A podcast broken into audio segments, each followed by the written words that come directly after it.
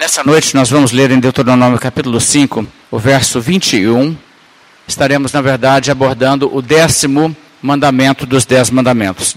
Dentro, portanto, Deuteronômio 5, verso 21, a Bíblia diz: Não cobiçarás a mulher do teu próximo, não desejarás a casa do teu próximo, nem o seu campo, nem o seu servo, nem a sua serva, nem o seu boi, nem o seu jumento, nem coisa alguma do teu próximo. Aqui nós chegamos então no décimo mandamento, o último dos dez mandamentos. E de fato, esse mandamento é de ordem interna. Não é o que você faz do lado de fora, é o que acontece do lado de dentro do seu coração. A ordem em que essas palavras aqui são citadas pouco importa, nós podemos constatar isso pelo fato que quando os dez mandamentos originalmente foram dados lá no livro de Êxodo, capítulo 20, conforme foram escritos nas tábuas, a primeira coisa referida é: não cobiçarás a casa do teu próximo, e em seguida, não cobiçarás a mulher do teu próximo, nem o seu servo, nem sua serva. Ou seja, a ordem, pouco importa, poderia até ser colocado dessa maneira: não cobiçarás aquilo que não é seu, aquilo que é do próximo, nem a casa, nem mulher, nem servo, nem serva, boi, etc. Agora, quando falamos de cobiçar, é importante observar que a palavra cobiçar, que a Bíblia usa aqui, é uma palavra que não tem necessariamente uma conotação negativa no hebraico. A palavra poderia ser usada por um desejo que é positivo. Acho que no português usamos muito a palavra cobiça para coisas que não são devidas. Mas a palavra não tem essa conotação no hebraico. Agora, a Bíblia não está dizendo com isso que nós não devemos ter desejos. A Bíblia não é um livro estoico e nem mesmo budista. Se você sabe em relação ao budismo, o budismo ensina que desejar em si é uma coisa prejudicial ao indivíduo e ensina que o caminho para a felicidade é extinguir os desejos, reprimi-los, negá-los, até mesmo se libertar deles. O conceito budista de um paraíso, o que eles chamam de nirvana, é chegar a um estado em que não se deseja absolutamente nada. Agora, isso é incompatível com o cristianismo, isso, na verdade, não é nem visto biblicamente como uma virtude. Desejo pode ser uma coisa boa, desejo pode ser aquilo que motiva a pessoa a não somente fazer o que é devido, como também a ser produtivo, a ser amoroso e tudo mais. Então, a perspectiva bíblica, devemos mostrar, não é uma perspectiva contra desejos, os desejos são muitas vezes legítimos. Por exemplo, se você observar em Cantares, a variação da mesma palavra no hebraico, que é usada aqui como verbo não cobiçarás, você encontra em Cantares 2, verso 3, desejo muito a sua sombra e debaixo dela me assento. E também no capítulo 5 de Cantares, verso 16, diz, o seu falar é muitíssimo doce. Sim, ele é totalmente desejável.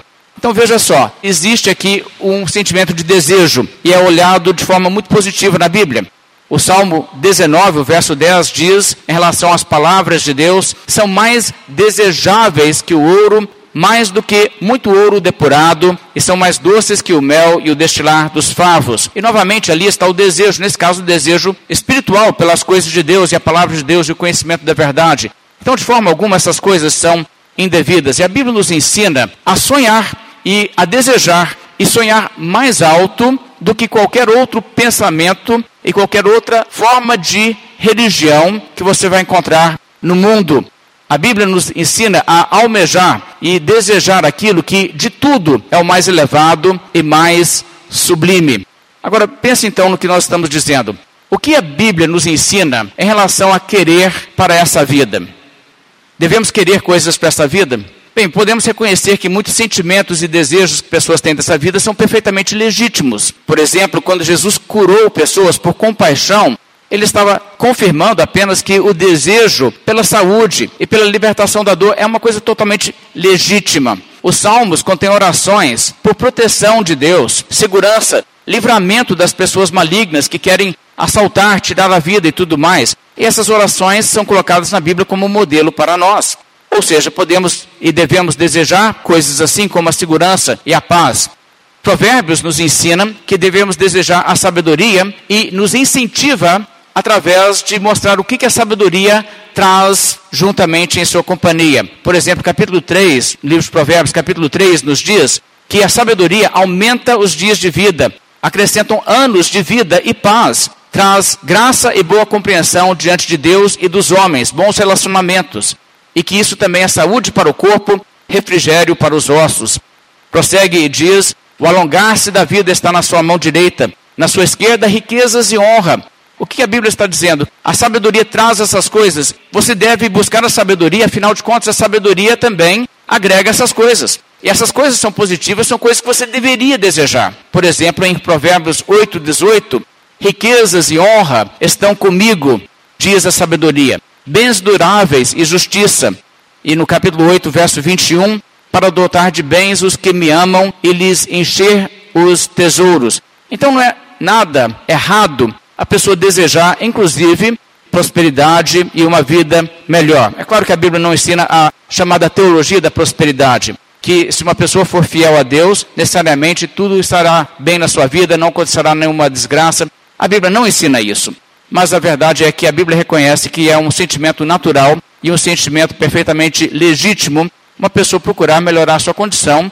Agora, se isso é verdade, também temos que equilibrar isso com o fato que a Bíblia nos adverte contra o apego indevido a bênçãos dessa vida, seja saúde, seja os bens materiais ou qualquer coisa, porque essa vida, no final de contas, não é tudo, e nós podemos começar a valorizar essas coisas de uma forma demasiada e perder o foco espiritual. E também podemos achar que nossa vida gira em torno disso. Vocês talvez sabem que quando houve o despencar da Bolsa de Nova York, em 1929, que iniciou o período chamado da Grande Depressão, pessoas que perderam tudo pularam de prédios para seu suicídio.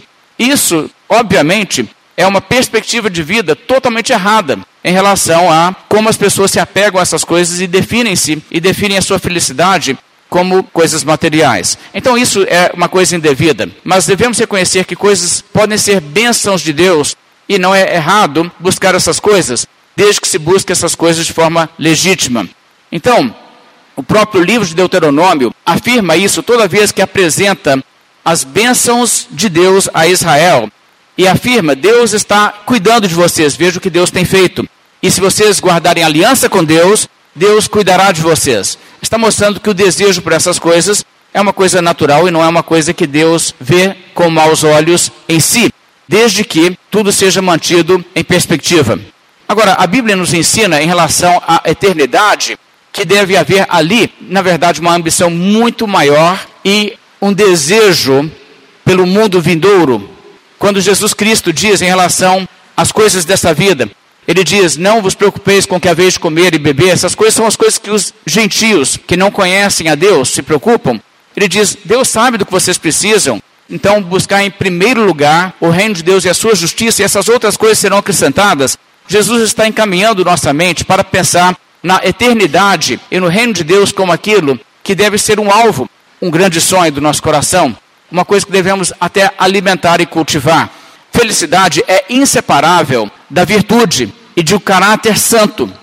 Pessoas procuram muitas vezes felicidade violando princípios éticos e fazendo aquilo que é condenado por Deus. E esse é o caminho, na verdade, para a infelicidade. Nós só podemos realmente ser felizes quando podemos respeitar a nós mesmos e encontrar que aquilo que nós alcançamos, alcançamos devidamente e que o nosso caráter é um caráter admirável.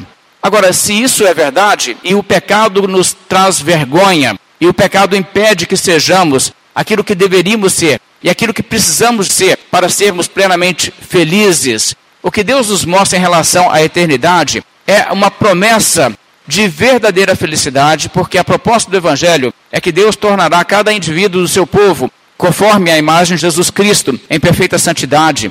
Como o apóstolo João nos diz: Amados, agora somos filhos de Deus, e ainda não se manifestou o que havemos de ser, sabemos que quando ele se manifestar, seremos semelhantes a ele, porque havemos de vê-lo como ele é, e assim mesmo se purifica todo aquele que nele tem esta esperança, assim como ele é puro.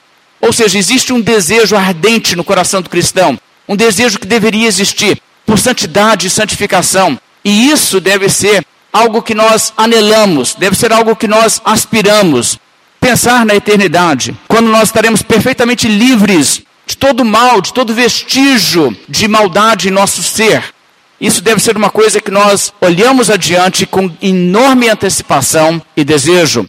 Além disso, não somente a libertação em nossas pessoas de toda maldade, a Bíblia nos garante que Deus tem para o seu povo o futuro glorioso que envolve um relacionamento íntimo com Deus, como diz em Apocalipse: Eu serei o seu Deus e eles serão o meu povo, habitarei no meio deles. E o apóstolo Paulo diz: Porque agora vemos como em espelho, obscuramente, então veremos face a face. Agora conheço em parte, então conhecerei como também sou conhecido. E você sente o pulsar do coração do apóstolo Paulo quando ele assim fala. E ele demonstra essa alegria intensa de pensar: um dia eu vou conhecer ao Senhor muito mais intensamente e vou ter esse relacionamento tão profundo. O capítulo 65 de Isaías diz muito sobre o que será quando Deus fizer novos céus e nova terra. Diz, por exemplo, no verso 24: E será que antes que clamem eu responderei, e estando eles ainda falando eu os ouvirei. Veja a proximidade, o relacionamento num grau que, na verdade, nesse mundo nós nunca chegamos a conhecer. Mas não somente esse relacionamento íntimo com Deus, como também um contexto maravilhoso e perfeito. Um mundo perfeito, sem maldição. Não somente um mundo restaurado, como no Jardim do Éden, que era um mundo perfeito sem maldição, mas novos céus e nova terra que ainda serão mais maravilhosos e magníficos do que a primeira criação. Isaías, por exemplo, diz no verso 17 do capítulo 65: Pois eis que eu crio novos céus e nova terra, e não haverá lembrança das coisas passadas, jamais haverá memória delas. Mas vós folgareis e exultareis perpetuamente no que eu crio, porque eis que crio para Jerusalém alegria, e para o seu povo regozijo, e exultarei por causa de Jerusalém, e me alegrarei no meu povo, e nunca mais se ouvirá nela nem voz de choro, nem de clamor, e ele prossegue dizendo que não haverá morte, etc., nenhuma espécie de mal. O verso 25 diz: O lobo e o cordeiro pastarão juntos, o leão comerá palha como boi, pó será a comida da serpente, não se fará mal nem dano algum em todo o meu santo monte, diz o Senhor. E é desse tipo de realidade que Jesus Cristo está nos falando quando ele diz para buscar, em primeiro lugar, o reino de Deus e a sua justiça. Então isso é coisa que devemos desejar, devemos querer isso aí. Isaías 65 ainda diz no verso 21 o que seria um detalhamento parcial, claro, do que significa aquilo que Pedro descreveu assim: novos céus e nova terra, nos quais haverá justiça. Você sabe que esse mundo é muito injusto, mas haverá novos céus e nova terra nos quais haverá justiça. E devemos desejar isso também. Ouça o que ele diz, Isaías 65, verso 21. Eles edificarão casas e nelas habitarão. Plantarão vinhas e comerão o seu fruto. Não edificarão para que outros habitem. Não plantarão para que outros comam. Porque a longevidade do meu povo será como a da árvore. E os meus eleitos desfrutarão de todo as obras de suas próprias mãos. Não trabalharão debalde, nem terão filhos para calamidade, porque são a posteridade bendita do Senhor, e os seus filhos estarão com eles. De forma muito semelhante, profeta Miqueias, no capítulo 4, mas nos últimos dias acontecerá que o monte da casa do Senhor será estabelecido no cimo dos montes e se levará sobre os outeiros, e para ele afluirão os povos. Irão muitas nações e dirão: Vinde e subamos ao monte do Senhor e à casa do Deus de Jacó, para que nos ensine os seus caminhos e andemos pelas suas veredas, porque de Sião procederá a lei e a palavra do Senhor de Jerusalém. Ele julgará entre muitos povos e corrigirá nações poderosas e longínquas. Estes converterão as suas espadas em relhas de arados e as suas lanças em podadeiras. Uma nação não levantará espada contra outra nação, nem aprenderão mais a guerra. E o que ele está dizendo é que Deus criará um dia um mundo perfeito com sociedades perfeitas, haverá paz, haverá justiça, as pessoas terão prosperidade, e ninguém estará roubando e defraudando ninguém. O texto ainda conclui dizendo no verso 4: Mas assentar-se-á cada um debaixo da sua videira e debaixo da sua figueira, e não haverá quem os espante, porque a boca do Senhor dos exércitos o disse. Ou seja, nesses novos céus e nova terra, onde haverá justiça, haverá propriedade particular, e ela será respeitada, e ninguém interferirá com isso. Isso é o mundo perfeito que a Bíblia idealiza. Agora, você sabe que este mundo tenta nos induzir a pensar que isso aqui é tudo. Porque nós não vemos o além, Nós não vemos a eternidade que ainda está por vir e nós não vemos o que está do outro lado dessa vida. E como este mundo é injusto, muita gente acaba acreditando que o mal acaba por triunfar. Porque este mundo é injusto e se este mundo é tudo o que há, então o bem perde, o bem não vence. E crendo nessa mentira, muitos se desesperam da ideia de que haverá justiça. É claro que isso é evidente na vida de uma pessoa que não busca um relacionamento com o seu Criador, não busca conhecê-lo e não o adora. É também revelado em pessoas que se corrompem em uma tentativa egoísta de fazerem coisas injustas neste mundo para conseguirem aqui e agora tudo o que for possível, mesmo que por meios errados. Agora, a crítica que nós temos que fazer como cristãos aos secularistas, quer sejam eles pessoas honestas e que respeitam as normas da sociedade ou não, de qualquer forma, desrespeitam as normas de Deus, mas a crítica que nós, como cristãos, temos que fazer a essas pessoas é a seguinte: vocês que não acreditam na Bíblia e que não seguem Jesus Cristo, seus sonhos são pequenos demais. Vocês se contentam com muito pouco. O melhor que este mundo tem para oferecer é nada em vista do que Deus oferece e o que Deus fará. E só mesmo quem é incrédulo na palavra de Deus se agarrará a isso aqui. Quem crê na mensagem de Cristo estará pronto a largar tudo isso aqui pelo que Deus oferece pelo mundo por vir. Como Jesus Cristo disse, quem quiser, pois, salvar a sua vida, perdê-la. E quem perder a vida por causa de mim e do Evangelho, salvá-la. E existe uma ironia muito grande nisso. Quem se apega às coisas e diz, eu não quero sair perdendo, acaba sendo a pessoa que perde mesmo. Moisés, por exemplo, não agiu assim. O livro de Hebreus destaca, Hebreus 11, verso 24, a Bíblia diz: pela fé, Moisés, quando o homem já feito, recusou ser chamado filho da filha de Faraó, condição do maior privilégio no mundo, naquela época. Mas ele recusou ser chamado filho da filha de Faraó, preferindo ser maltratado junto com o povo de Deus, a usufruir prazeres transitórios do pecado, porquanto considerou o opróbrio de Cristo por maiores riquezas que os tesouros do Egito, porque contemplava o galardão. Ele sabia, existe um galardão para o fiel. Existe o um mundo vindouro, existe a ressurreição. Não é só isso aqui. E o livro de Hebreus prossegue e diz: pela fé, ele abandonou o Egito, não ficando amedrontado com a cólera do rei, antes permaneceu firme, como quem vê aquele que é invisível, como quem vê Deus e como quem vê as promessas de Deus se cumprindo lá na frente, ainda não visíveis aos nossos olhos. Mas aqueles que vivem pela fé, assim se portam. Então, Hebreus capítulo 11, ainda no verso 13, tem a dizer o seguinte sobre como o povo de Deus caminha neste mundo. Todos estes, esses do passado que foram fiéis, todos estes morreram na fé, sem ter obtido as promessas, vendo-as, porém, de longe, saudando-as e confessando que eram estrangeiros e peregrinos sobre a terra. Como quem diz, aqui não é meu lar, um forasteiro sou. Porque os que falam deste modo, a Bíblia diz, manifestam estar procurando uma pátria. E se na verdade se lembrassem daquela de onde saíram, teriam oportunidade de voltar, mas agora aspiram por uma pátria superior, isto é, celestial.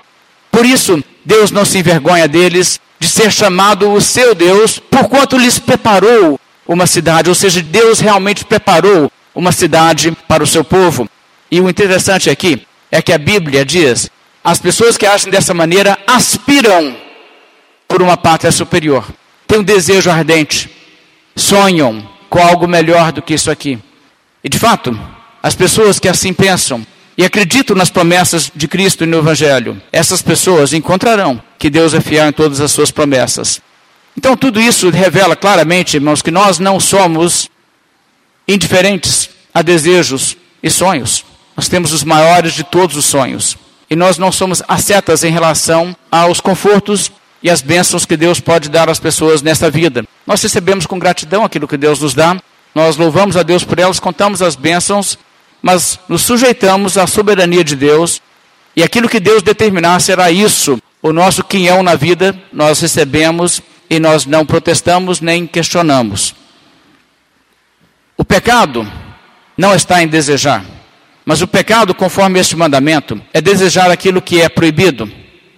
E a Bíblia diz que nós temos que respeitar aquilo que pertence legitimamente a outra pessoa. E quando Deus de tal maneira estruturou o mundo, que você percebe que pessoas têm coisas que você não tem, mas essas coisas elas obtêm de uma forma legítima, é necessário que se respeite isso, não somente no sentido de não procurar tomar, mas até mesmo em seu coração de respeitar que aquilo é deles e aprender a amar aquela pessoa de forma que você pode se alegrar no fato que ela tem essas coisas. Quando você ama uma pessoa, de fato, ama mesmo, você tem a alegria de que aquela pessoa tem bênçãos.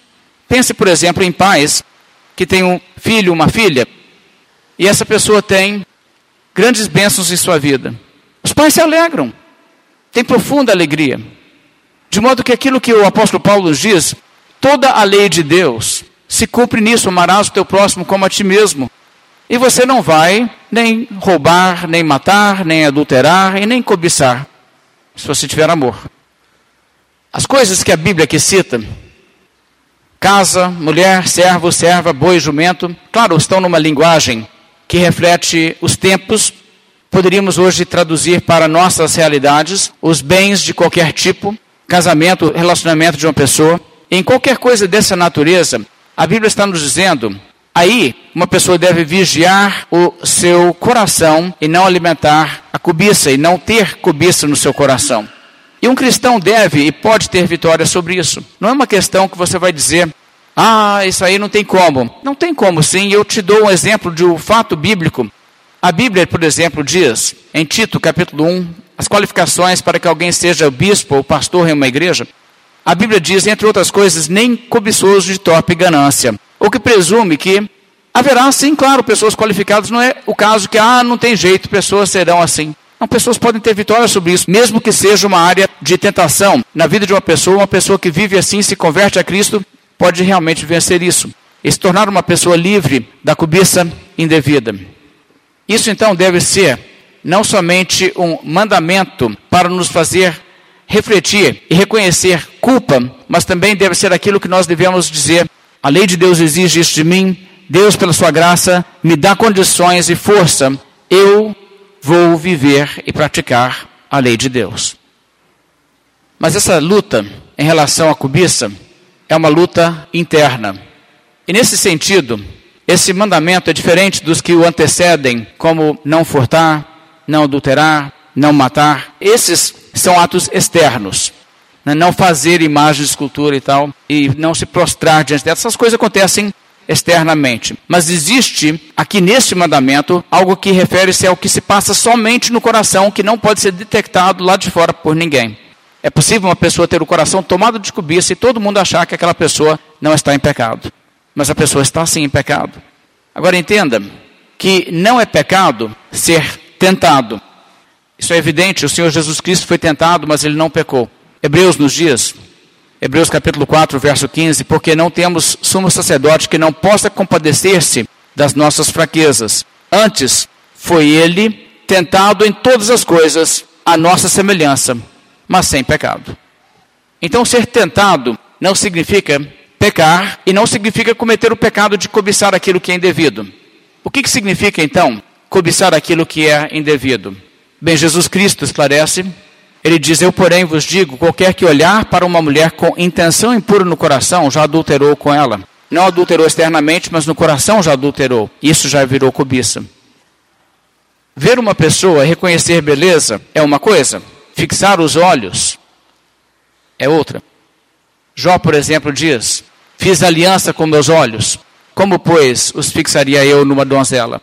Jó não estava dizendo: Eu nunca enxerguei uma pessoa que achei que tivesse beleza. Está dizendo, mas eu nunca fixei. Eu não faço isso. Fixar os olhos. Ficar alimentando o desejo. Isso é o pecado de cobiça. A cobiça que arde do lado de dentro é também aquilo que leva a pessoa a cometer os pecados externos, dos quais os dez mandamentos já vêm nos falando.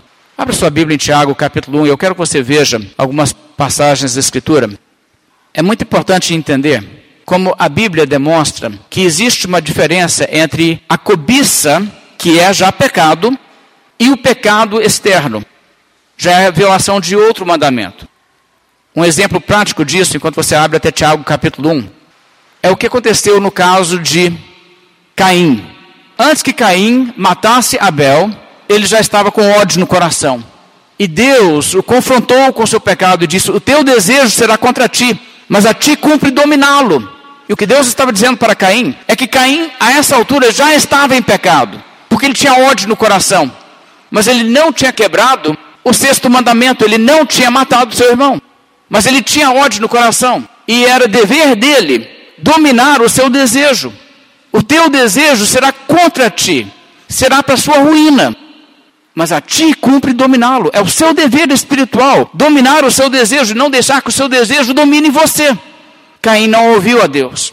Caim deixou que o seu desejo o dominasse e ele cometeu também o pecado do sexto mandamento, além do ódio que já estava no seu coração. Tiago capítulo 1, verso 14, nos mostra como isso funciona. Verso 14: Ao contrário, cada um é tentado pela sua própria cobiça, quando esta o atrai e seduz. Então a cobiça, depois de haver concebido, dá à luz o pecado, e o pecado, uma vez consumado, gera a morte. Está vendo o processo? Existe a cobiça primeiro acontecendo e depois a cobiça levando a pessoa a consumar um ato pecaminoso externo. Capítulo 4 de Tiago, os versos 1 a 3, revelam essa mesma realidade. Tiago 4, verso 1 diz: De onde procedem guerras e contendas que há entre vós? De onde, senão dos prazeres que militam na vossa carne? Cobiçais e nada tendes, matais, invejais e nada podeis obter, viveis a lutar e fazer guerras, nada tendes porque nada pedis. Pedis e não recebeis porque pedis mal, para esbanjardes em vossos prazeres. A Bíblia aqui está apontando a origem desses pecados externos. De onde procedem as guerras? As contendas, as brigas, os desentendimentos? Vêm do coração. Cobiçais, nada tendes, então as pessoas vão e matam, invejam e tudo mais. Fazem essas guerras. É daí que vem tudo. Então, cobiçar é um pecado distinto do que matar, furtar e fazer guerras. Essas coisas vêm da cobiça. É possível você violar o mandamento não cobiçarás sem violar o mandamento que diz não furtarás. Mas se você não atuar na cobiça, você já está pecando. É possível uma pessoa não cometer um ato de adultério, mas quebrar o mandamento que diz não cobiçarás. E é claro que todo ato externo fluirá de um processo já acontecendo no coração. Se a batalha for perdida no coração, o pecado tende a crescer e se alastrar por todas as atitudes e condutas de uma pessoa. Agora, nós sabemos que Deus não se contenta com o lado de fora. A sociedade se contenta com o lado de fora. Então, as pessoas vão muitas vezes pensar: os padrões da sociedade são os padrões pelos quais eu devo me conduzir. Mas não basta. Não basta viver conforme a sociedade aprova. Nós não temos no Brasil nenhuma lei contra a cobiça. Furtar é crime, cobiçar não é. Não se procura legislar contra isso. Mas não pense que a lei de Deus seja dessa maneira. O décimo mandamento fala diretamente ao nosso coração e exige de nós uma conduta coerente. Jesus Cristo disse dos fariseus: Mateus 23, 25. Ai de vós, escribas e fariseus hipócritas, porque limpais o exterior do copo e do prato, mas estes por dentro estão cheios de rapina e intemperança. Fariseu cego, limpa primeiro o interior do copo, para que também o seu exterior fique limpo. Está vendo? Se você limpar o lado de dentro, o seu coração, sua conduta externa também será limpa. Mas se você apenas vigiar a sua conduta externa, o que acontecerá é que você será como os fariseus, você será um hipócrita, pelo lado de dentro você será uma pessoa totalmente podre. E o Senhor Jesus Cristo confrontando aqueles indivíduos religiosos com uma conduta externamente aceitável para a sociedade e disse: Vocês são aqueles que se justificam, mas Deus conhece o seu coração. E Jesus os comparou a sepulcros caiados. Do lado de fora, tudo bonitinho, mas do lado de dentro, uma podridão e um cheiro insuportável de podre. E é muito fácil sermos assim dentro da igreja. É muito fácil sermos também crentes hipócritas, que temos uma conduta externa que as pessoas aprovam. E todo mundo diz que pessoa ótima. Mas Deus vê o nosso coração. Quem você é aos olhos de Deus? O Senhor vê o lado de dentro. A lei de Deus, irmãos, é tão abrangente que ela não dá margem para que nós sejamos maus internamente, embora façamos papel de bons externamente. A lei de Deus exige santidade e pureza no coração. Na Indonésia, existe um povo nativo daquelas ilhas chamado os Torajas. Quando o evangelho chegou na Indonésia, missionários cristãos pregaram para aquela tribo e o chefe da tribo ouviu a mensagem, ouviu os padrões de Deus, ouviu dos dez mandamentos e ele disse ao missionário essas palavras: Prefiro os 7.777 mandamentos e proibições do Adat Toraja, o código moral deles, da religião deles, que os dez mandamentos dos cristãos. Porque os dez mandamentos fazem questão de controlar o meu coração completamente. Enquanto nossas 7.777 regras ancestrais ainda me dão muita liberdade. Ele entendeu. Deus não está contente com o que você é por fora. Deus quer saber o que você é por dentro. Agora, se você entende isso, você entende necessariamente que, mesmo que a sua conduta seja aquilo que o mundo pode aplaudir, você nunca poderá fazer uma oração como fez aquele fariseu na parábola que Jesus contou, que orou a Deus e disse para Deus: Graças te dou, porque não sou como os demais homens. Mas nós todos somos como todos os demais. Todos nós somos pecadores. O apóstolo Paulo, quando entendeu esse mandamento, ele caiu na realidade de perceber que ele não era justo, não tinha como guardar a lei de Deus e que, na verdade, ele precisava de salvação por misericórdia, porque ele não tinha guardado os mandamentos de Deus. Nada como aquele indivíduo que diz: Tudo isso tenho guardado desde a minha mocidade. O apóstolo Paulo escreveu assim: Eu não teria conhecido o pecado senão por intermédio da lei. Pois eu não teria conhecido a cobiça se a lei não dissera: Não cobiçarás. O apóstolo Paulo estava reconhecendo que teria sido bem fácil, como religioso, sem a lei de Deus confrontar o seu interior, pensar: está tudo bem, está tudo bem, porque o lado de fora do copo está limpo. Mas a lei de Deus, penetrante, foi até onde ele realmente tinha que admitir a sua necessidade de um Salvador. Não existem pessoas religiosas no mundo, com boa criação que seja, que não sejam culpadas de quebrar este mandamento, assim como outros também, muitos na verdade. Mas não existe possibilidade de uma pessoa esconder sua culpa diante de Deus, quando ela entende que Deus coloca o holofote no mais interior do nosso ser. E Deus exige justiça no homem interior. Então, como cristãos, irmãos, nós temos que levar a batalha no lado de dentro. E nós temos que realmente aprender a viver conforme a lei de Deus diz, no fundo do nosso coração. Como vencer a cobiça? Como eu disse, pela graça de Deus, existe vitória para o crente, não existe desculpa para o crente dizer, ah, isso aí não é possível. Primeiramente, como eu já disse, Aprenda a realmente amar o próximo. Se você amar o próximo, você se alegrará em seu coração pelas bênçãos que Deus confere ao seu próximo, você não cobiçará o que Deus dá ao próximo. Em segundo lugar, seja responsável em relação à sua própria vida e seja devidamente diligente para suprir suas próprias necessidades de modo honesto, de modo correto, de maneira que não caia naquele pecado que Provérbios destaca: o preguiçoso deseja e nada tem. Além disso, o mais fundamental é aprender a ter o contentamento. Porque, irmãos, o mundo continuará a ser desigual e o mundo continuará a ser injusto até Jesus voltar.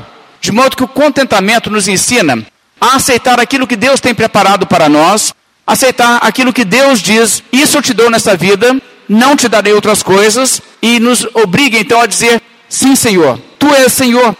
O que o Senhor diz, eu aceito, mesmo que nós soframos alguma injustiça, porque vamos sofrer injustiça, de maneira que, se você for vítima de um crime, e o crime te lesar, fisicamente, materialmente, você ainda assim possa estar contente.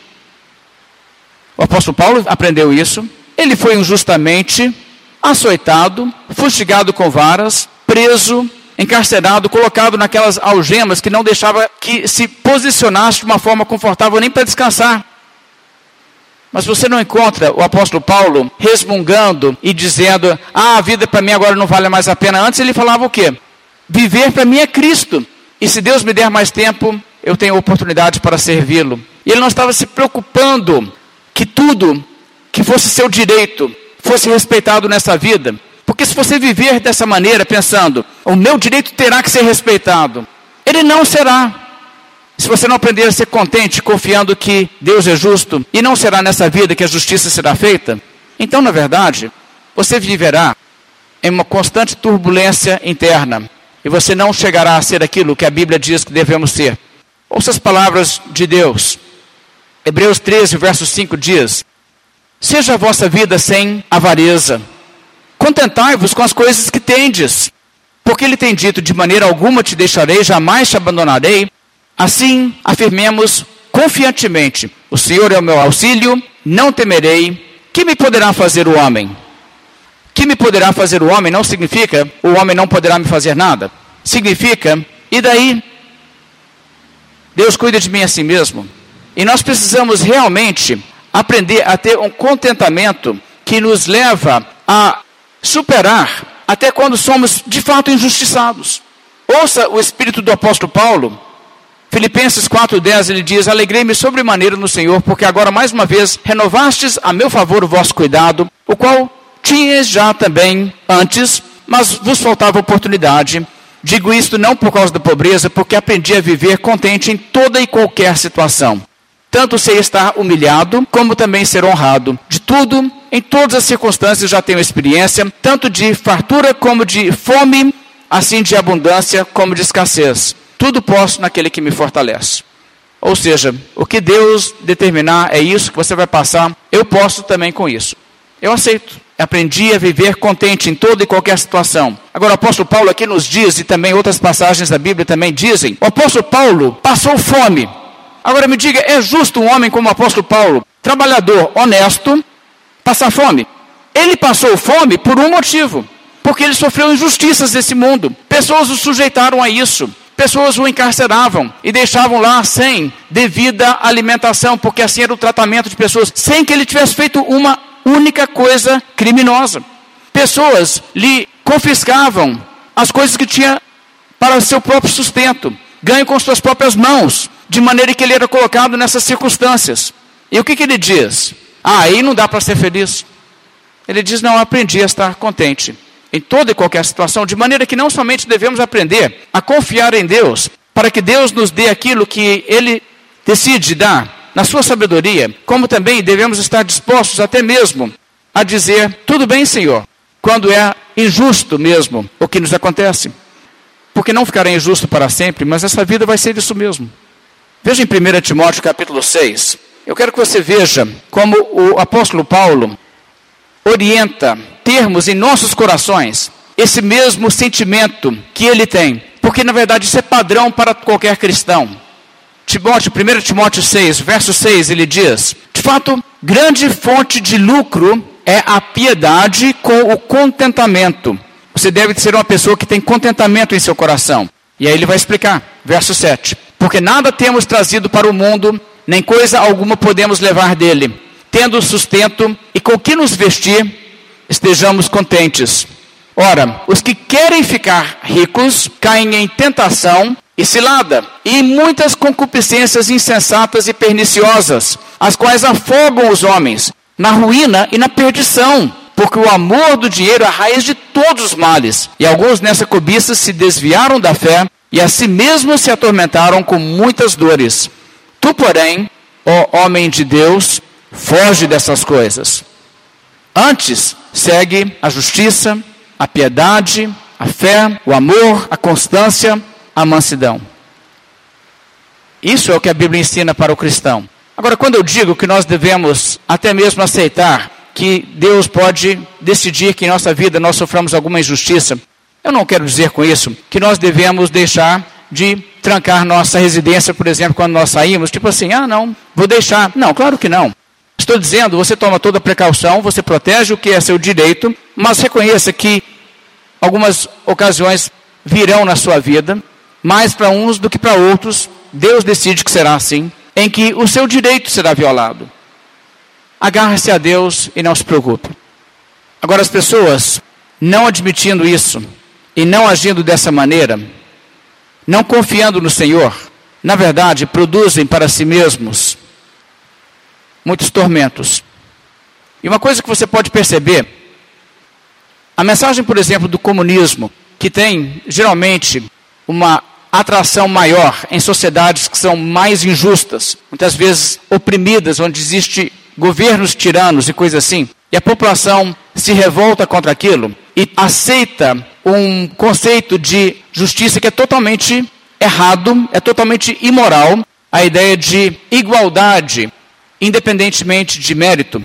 E não somente isso, a ideia de confisco do que é de outras pessoas, não quando o Estado tem evidência para comprovar. Aqui temos um ladrão, ele não adquiriu esses bens legitimamente, portanto, serão tirados dele, pertencem a outras pessoas. Não, pessoas que têm posses legítimas, mas essas posses são confiscadas pelo Estado para se tornar bens coletivos. Isso é furto.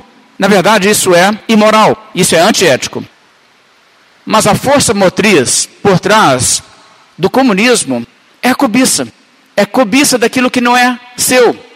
E toda a revolução comunista foi movida pela cobiça nos corações das massas que apoiaram o movimento. E Deus, com seu juízo, tem feito com que sociedades que fizeram esse tipo de sistema empobreceram. Ao invés de chegar onde queriam, na verdade, foram na direção oposta. Irmãos, em tempos quando a tecnologia tornou a prosperidade universal da humanidade uma possibilidade, um dos grandes impedimentos para a prosperidade chegar a todos é exatamente a difusão de ideias marxistas pelo mundo. Porque as pessoas simplesmente dizem: nós não aceitamos, não queremos desigualdade. Se outro tem, também quero ter. Mesmo que não tenha nenhum motivo justo para que seja dessa maneira. Mas alguém vai dizer: mas não é injusto uns terem muito e outros terem pouco? Não necessariamente. Tem situações em que é, claro, quando pessoas exploram, quando pessoas são desonestas, quando pessoas furtam, quando pessoas trapaceiam e essa maneira se enriquecem, sim, é injusto.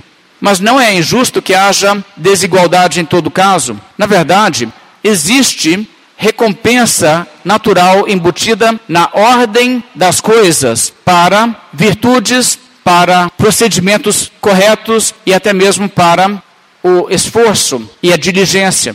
E quando as coisas estão por esse motivo, o direito da pessoa é lesado se ela é punida pelo seu sucesso. A desigualdade em si não é uma coisa errada, e algumas pessoas parecem que não entendem isso, mas a desigualdade existirá na humanidade para sempre. Quando houver novos céus e nova terra, onde haverá justiça, haverá desigualdade. Isso é muito claro na Bíblia. A Bíblia fala sobre recompensas e galardões, e Jesus, na parábola, falou sobre como pessoas que haviam trabalhado para o seu Senhor de maneira diferente, uns receberiam mais que outros. Terás autoridade sobre dez cidades, terás autoridade sobre cinco cidades. Está vendo essa diferença? E há muitas passagens na Bíblia que mostram isso. E você diz, mas se haverá desigualdade, como haverá felicidade para todos? Sabe por quê? Porque será um mundo sem pecado e não haverá cobiça do que do outro. Por isso, o problema não é a desigualdade. O problema é o descontentamento com aquilo que Deus estabeleceu como a ordem. Além disso, entre os próprios anjos, anjos perfeitos que não pecaram, os anjos eleitos, como a Bíblia chama, a Bíblia mostra que existem níveis de autoridade e existem privilégios entre anjos e anjos, e não são iguais. O Apocalipse, por exemplo, fala que desceu um anjo, e a Bíblia diz poderoso, indicando o quê? Não é um anjo típico, sabe? Esse aqui é meio assim, diferente dos outros. A Bíblia está reconhecendo que existe isso mesmo entre os seres angelicais. E, no entanto, não existe ali entre eles inveja. O diabo sim teve inveja, mas os outros não, os eleitos não. Então, a harmonia não depende de igualdade, mas depende sim do contentamento. Então, a solução correta, irmãos, isso é importante entender. A solução correta para os problemas na sociedade, que muitas vezes pessoas querem abordar com essas táticas, até mesmo revolucionárias, onde a ira do homem é dado toda a sua liberdade, a solução é a aplicação dos princípios bíblicos. Sabe, Deus não estava sem boas ideias há dois mil anos, três mil anos atrás, quando a Bíblia foi escrita, e dependeu chegar de alguém assim há 150 anos atrás, que enfim foi iluminado o suficiente para trazer soluções para os problemas sociais ao mundo? Não, irmãos. Se você implementar os princípios bíblicos, punir a injustiça, punir o crime, proteger os direitos, proteger aquilo que é devido, você sana os problemas sociais e você faz com que a necessidade de cada pessoa seja atendida, sem recorrer a táticas que são antiéticas, como confisco dos bens legitimamente adquiridos. Bem, mas com tudo isso, a Bíblia está nos mostrando que deveria haver em nosso coração contentamento. Aquele espírito que olha para cima e diz: Senhor Deus, o Senhor é sábio. Se isso está acontecendo, inclusive na minha vida, o Senhor tem um motivo. E eu me submeto, vou me humilhar debaixo da tua poderosa mão. O Senhor faz o que o Senhor quiser. Eu sou servo, tu és o Senhor. Esse é o espírito que o cristão deve cultivar. E em último lugar, como vencer a cobiça? Mantenha o seu foco na eternidade. Como Paulo disse aos Colossenses, pensar nas coisas lá do alto e não nas coisas aqui da terra. Às vezes nós falamos sobre mundanismo e pessoas não sabem bem o que é a definição de mundanismo. Talvez seja um pouco difícil de definir mesmo. Mas mundanismo tem como uma de suas características básicas a pessoa ter o seu foco todo neste mundo, no aqui e no agora, e achar que este mundo é onde nós teremos que ter a nossa realização, a nossa felicidade. Quem é grande nesse mundo é grande de fato, e quem nesse mundo é pisado não tem vez. Isso é mundanismo, pensar assim. O crente pode ser tentado ao mundanismo e pode chegar ao ponto de um cristão olhar ao redor e sentir inveja de uma pessoa que está indo para o inferno. Que pessoa que coisa louca. Uma pessoa que vai passar a eternidade no inferno, um crente que vai ter a vida eterna. Sentir inveja dela, como, como fazer sentido disso? É só porque nós, às vezes, somos tão atolados numa perspectiva mundana. E cuidado de inserir a sua mente nas coisas desse mundo e só as conversas deste mundo e o entretenimento deste mundo e tudo que bombardeia sua mente com os valores deste mundo e, e você começa a pensar da maneira desse mundo porque você não está voltando sua mente e banhando sua mente com a palavra de Deus para limpar essa impureza, esse lixo todo da sua mente que o mundo tenta te fazer pensar que isso aqui é tudo.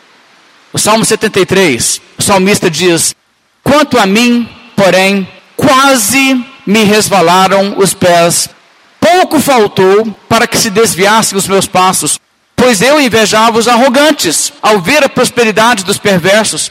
E ele vai contando como ele via gente fazendo coisa errada e se dando bem. E, e nada de, e a vida dele toda complicada. E ele pensando assim: ah, aqueles lá que são felizes. E ele diz: o que curou até que eu pus meus pés na casa de Deus. E aí ele voltou e refletiu e pensou assim: mas e o fim deles? Para onde eles estão indo? Ah, eu não tenho inveja deles não.